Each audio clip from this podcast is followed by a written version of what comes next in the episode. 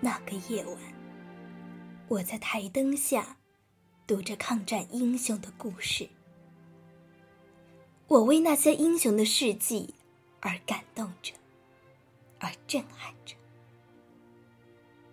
我仿佛看见了记忆中的一片无边无际的鲜红。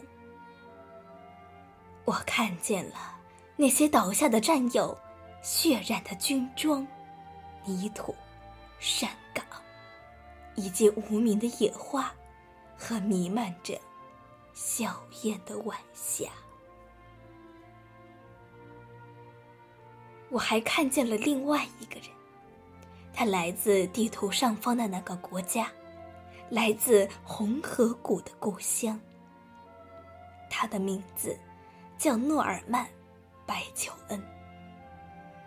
他离别的是这样匆忙，就像故乡枝头的一片红枫叶。它飘落在中国的土地上。那个夜晚，我更看见了一种精神，一种让侵略者胆寒的精神，看见了一面旗帜，一面被战火撕裂的红旗。依然牢牢握在他们手中，他们正冒着敌人的炮火前进。那个夜晚，我难以入眠。我在想着他们，那些有名的，还有更多无名的英雄。他们之中，有的已经跨过了万水千山，却最终没能趟过死亡的河流。有的刚刚加入抗战的队伍，却被无情的战火折断了生命的翅膀。当密集的枪炮声远去，当胜利的消息传来，当中国在经历漫漫长夜之后迎来了新的黎明，那是他们最光荣的时刻啊！可是。他却再也不能欢呼雀跃，只能用头颅绽放成鲜艳的花朵，在大地上无声的歌唱。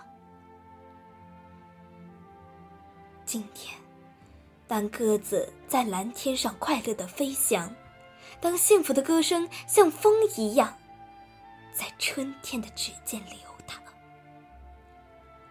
我们站在四月的阳光里，站在高高的纪念碑下，默默的想象着他们模糊的背影、青春的面孔，想象着他们的眼睛在关闭之前的那一瞬格外明亮的憧憬，还有永远定格的他们嘴角的笑容。虽然。我们已经说不出他们的名字了，但我们知道他们共同的名字叫英雄。